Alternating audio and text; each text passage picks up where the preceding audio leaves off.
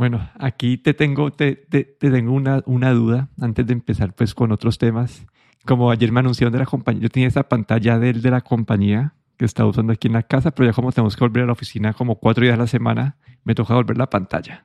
Entonces no sé qué hacer, como que estoy en, eh, no sé cuál comprar. Había, había una que habíamos hablado con el, en el, eh, se me olvidó el, el evento de enero, se me el, eh, no, el, el, sí, sí, es, eso. Sí, es. Habíamos mencionado esta de Samsung, que era una pantalla 5K de 27 pulgadas que sería súper buena, pero nada que sale a la existencia todavía esa pantalla. Entonces, eh, y, y, me y como tengo un Mac mini, me quedaría sin, ya sin, sin nada que, que usar. Entonces, no sé qué hacer. ¿Qué, ¿Vos cuál estás usando? ¿Cómo te ha ido? ¿Qué... A ver, yo continúo con la LG 4K de hace un par de años, que Estoy bastante contento. Todavía no he encontrado la excusa para cambiarme. La pantalla tiene altavoces incorporados. No son muy buenos, pero por lo menos algo, hacen. Tiene USB-C que proporciona también alimentación para el ordenador. Tiene dos puertos HDMI y tiene también puertos USB como hub. La verdad es que por ahora funciona bastante bien. Si tuviese que actualizarme ahora mismo, pues eh, ahí hay varias opciones. Como dices tú, la de Samsung que anunciaron, pero bueno, como también como has mencionado, todavía no, no se ve en el mercado. La única pantalla que ha salido al mercado y que me parece bastante interesante es una de LG. Lo que pasa es que es un poco cara. Es una pantalla LG de 2K de OLED, con tecnología OLED y está alrededor de los 1000 euros, 1000 dólares. Y claro, lo que tiene el OLED es eh, ese contraste, digamos, infinito. Está hecha sobre todo para gamers. Está destinado a gamers. Creo que tiene el refresco son 120 o 240 hercios. Y bueno, la verdad es que si, eh, si es bastante. Si, si, juegas mucho con ordenador, pues es una ventaja. Eh, no es muy brillante, como las pantallas OLED no, no suelen ser muy brillantes. Esta tampoco. Creo que 300, eh, 400 nits con unos picos, dicen de 1000 nits, pero bueno, eh, por lo que he oído en las reviews no es muy brillante. Pero bueno, eh, es una opción. la otra cosa pues es esperar a que salgan todas estas pantallas que anunciaron en el CS, ¿no? Y que todavía no, no sabemos de ellas, pero normalmente llegan entre primavera y verano. Ahí tendríamos que dejar de grabar hasta que, hasta que esperar hasta que la pantalla llegue. Porque no tendría otra forma. Sí, no sé. Ahí yo estoy viendo unas Dell. Hay una BenQ de 27 pulgadas que también es interesante. Y, y hay una de Asus, unas Asus ProArt que también es interesante. Entonces ahí estoy investigando, pero creo que pronto voy a poder hacer un review de esto en las próximas semanas. Otra cosa que podrías hacer mientras no tienes pantalla es eh, utilizar eh, una, una, un control remoto o acceso remoto a tu, a tu Mac mini o, y desde ahí, por ejemplo, utilizar el, el iPad como pantalla externa, ¿no? Así pensando en ideas, ¿no? Sí, sí, sí. Porque yo la que quería era esa, esa, esa Samsung que cumplía todos los requisitos perfectamente, pero sí, no hay una fecha estimada, ni siquiera no sé si es si en junio o si es diciembre que la van a sacar. Entonces ahí estoy atrapado por esa, por esa situación. incluso he visto casos de pantallas anunciadas en el CES que finalmente no llegaron nunca, que eran como de, sobre todo pantallas de mini LED. Había visto Philips anunció una hace un par de años en el, en el CES y nunca llegó a venderse. Así es que esas cosas pueden pasar, ¿no? Pero, pero bueno, espero que, que encuentres alguna rápido y si necesitas más consejos, pues ahí, ahí estaré yo ahí buscando. Bueno, igual al menos, al menos haré un review. Lo que estoy todavía decidiendo es que creo que el que tengo en este momento el frente mío es de 24 pulgadas y para mí 24 me parece bien. No sé si subir a 27 o no. Esa es la parte que estoy dudando un poquito. La tuya es de 27, me dijiste, ¿cierto? Sí. Sí, es de 27 y a veces me da la sensación que es un poco grande creo que 24 es para, para trabajar desde casa así de vez en cuando, está bastante bien. Eh, y luego ya no hace, cuando coges 24, pues no hace falta que sea 4K, con 2K probablemente es suficiente. Y, y claro, 27 pulgadas eh, se hace un pelín grande y 32 ya creo que es demasiado. Sí, entonces, bueno, esa es la otra decisión que tengo que tomar ahí entre 24 y 27. A ver qué voy. Pero bueno, en las próximas semanas tendré noticias y, y bueno, espero que sea antes de la próxima semana para poder grabar la otra semana. Entonces, espero poder hacer esto esta semana. En otros temas, eh, no sé, yo, yo, acabé de poner unas, unas, los audífonos de, de OnePlus nuevos Nord 2 que estos del año pasado pues eran súper básicos y ahorita los volvieron a sacar la versión 2. Cuestan 60 dólares, pero tienen cancelación activa de ruido y esto por, en este rango de precio encontrar este tipo de, de funciones es difícil, ¿no? Entonces, me, por eso me parece interesante, pero la última vez dijeron que la, que la, la calidad de sonido no era la mejor. Vamos a ver este año, no sí, a ver qué tanto mejoran este año, pero igual por, por, los, por las funciones creo que es una, una buena opción. No sé, que yo había comprado unas earphone, que unas marcas todas raras que había comprado en, en, algún momento que te mencioné que quería unos para la oficina. Sí también costaban alrededor de este precio, tenían también cancelación activa arriba y no eran muy buenos. Entonces creo que la, la, la, la meta a, cubrir a, para, para, dominar este, este segmento del mercado no, no está en la alta. Sí, la verdad es que por ese precio tampoco es que puedas, no, no, no, no puedes pedir tampoco demasiado porque es, es básicamente un precio imbatible ya, ¿no? Casi lo mismo que, que unos cualquier auriculares.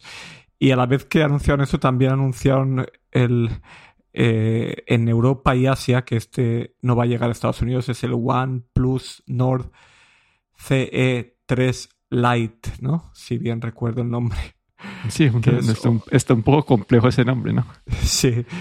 Es otra vez otro de estos eh, móviles de bajo coste que va a salir en Europa por 329 euros eh, este 20 de abril y es como, bueno, eh, esta, esta gama OnePlus Nord, que son eh, bajo coste, como parecen como si fuesen flagships de bajo coste, ¿no? Digámoslo así.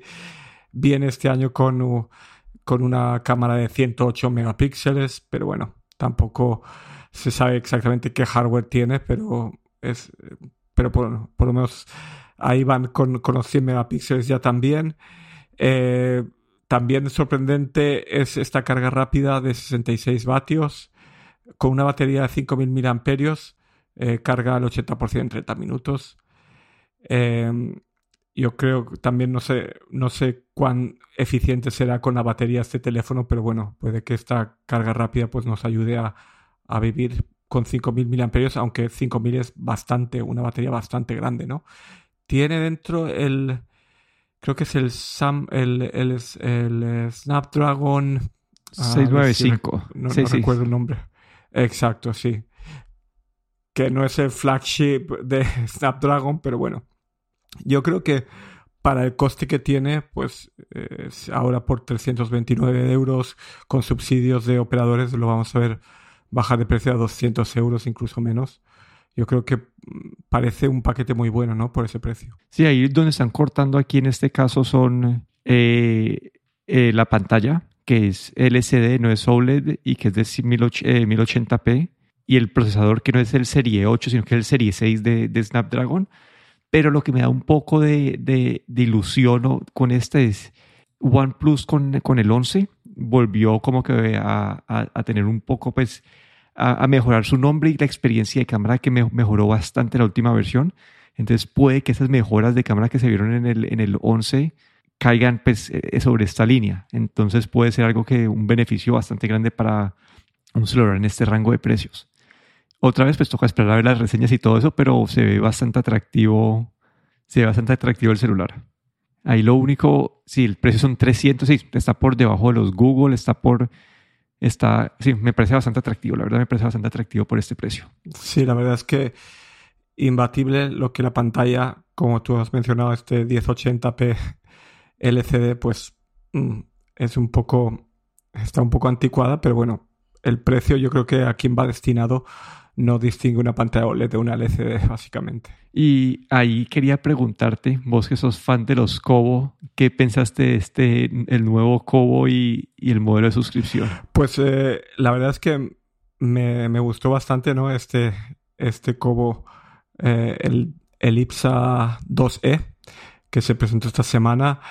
Eh, viene, ahora viene de serie con un lápiz eh, con batería recargable. El anterior creo que era con, funcionaba con baterías eh, cambiables todavía. Han mejorado la resolución a 300 puntos por pulgada en este, en este cobo de 10 que tiene 10 pulgadas. la verdad es que em, me pareció el hardware muy bueno.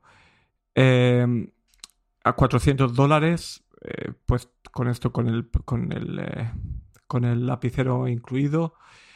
Eh, y, la, y ahora han anunciado también esta suscripción, ¿no? este modelo de suscripción que no estoy seguro cuánto era en, en Amazon, pero aquí son 8 dólares al mes por ya si quieres libros o audiobooks y si quieres todo por 10 dólares al mes. Me parece muy buen precio para la gente que lee un libro al mes o, más de un libro al mes, pues yo creo que es, es una buena oferta, pero no sé a ti qué te pareció.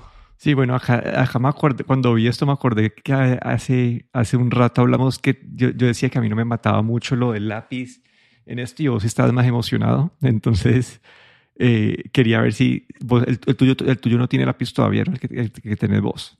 No, no, yo tengo todavía el modelo el modelo de hace dos años, que de hecho todavía viene con el micro USB de carga, eh, porque luego actualizaron el año siguiente, actualizaron todos los modelos con USB-C. Así es que se me ha quedado un poco anticuado, pero todavía este modelo eh, es básicamente está diseñado para ser eh, una competencia del Kindle Scribe y del Remarkable 2 pero es una pantalla bastante grande, sí. Es una pantalla de 10 pulgadas que es para mí como, como para mi uso creo que es un poco demasiado. Y en cuanto a la suscripción, a mí esta, a mí estas suscripciones, yo en algún momento estaba usando las de, las de Amazon y te toca estar dispuesto a leer libros que no, usualmente no leerías. Como que, como que en esos, como que yo quería leer uno que acababa de salir o algo así, no, eso se toca eh, nos puedes escogerlo. Entonces a mí estas suscripciones, sabiendo que el precio de un libro están como por los, no sé, entre 7 a 20 dólares, el precio de suscripción, al menos que, al menos que esté dispuesto a leer lo que, lo que esté disponible y no tanto el que quieres leer, entonces ahí sí me parece mejor, pero entiendo que es una, una, una respuesta competitiva a la parte de Kindle y Audible de, de parte de Kobo. Pero sí, no es yo, sí, yo cuando estuve, eh, tenía suscripción de Kindle, como que no, no, no la pude aprovechar porque los libros que ponían no, no eran los que quería. ¿Vos, vos, eh, vos que tenés una suscripción o, también vas comprando de, libro a libro? Yo voy comprando y, lo que tiene Kobo que no tiene Kindle es el acceso a las eh, bibliotecas públicas, al menos en Europa, ¿no? Y eso es bastante conveniente porque aquí, por ejemplo, en Finlandia y también en España, tengo carnet de la biblioteca en los dos países y puedo sacar libros de la biblioteca eh, gratuitos y leerlos eh, en el Kobo. Y eso sí que no me lo da el, Amazon. Así es que eh, por ahora seguiré con Kobo por esa misma razón. Sí, a mí ahí yo también encontré una, una aplicación acá para, para, para bibliotecas. yo no tenía ni idea que existiese, que lo hablamos hace como, lo hablamos hace como dos años o un año y medio, algo por ahí.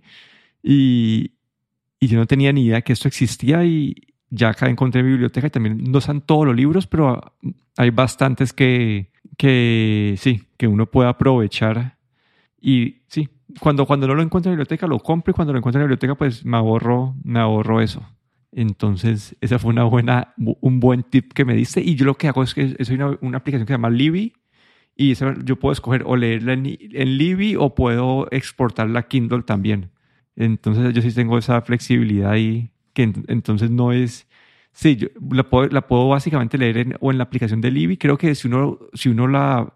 Si, te metes directamente a la página de la biblioteca, puedes también eh, verlo en Kobo, pero con la, con la, con la aplicación de Libby puedes verlo en Kindle, entonces tienes esa, esa flexibilidad ahí. Ah, vale. Aquí en, en Europa también Libby está, se, se, utiliza, pero los, los libros están normalmente en formato EPUB, que son el formato de Kobo pero no el formato de Kindle. Creo que en Estados Unidos hay más, eh, está más extendido, ¿no? El formato de Kindle de Amazon. Sí, sí, sí, pero no, a mí esa parte, yo por ahora sigo leyendo en el, en el iPad y en el celular, no estoy a un punto de mi vida donde todavía quiera uno una independiente, pero sí, hay, hay cada vez las personas que a muchas personas les encanta eso y también los, los, Kindle y todo eso, pero no, no, yo no he podido, yo no he podido eso, no, he podido con esa. No, es que a veces también eh, tener un, un dispositivo más para leer, lo bueno de los Kindles o estos dispositivos es que te quitan distracciones,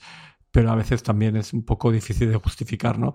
Y hoy en día con la última versión de, la aplicación, por ejemplo, de, libros de Apple, eh, que ya la han mejorado, la han pulido un poco, eh, yo creo que a veces, pues sí, es difícil justificar. Pero, y en otras, bueno, y ya es por, antes de cerrar, como en otras noticias raras, vi, ¿viste el nuevo logo de Twitter? sí, vi, vi el nuevo logo de Twitter y todavía he estado leyendo ahí intentando entender lo que está pasando, pero todavía es como un poco raro, ¿no? Lo que, lo que está pasando con Twitter. Pero bueno, creo que, que esto es parte de, de, la locura de Elon Musk, que básicamente ha cambiado el logo de Twitter del, del pajarito a, a este, le llaman Dodge, o es como un perrito, es un, este perrito, esta raza japonés japonesa Inu.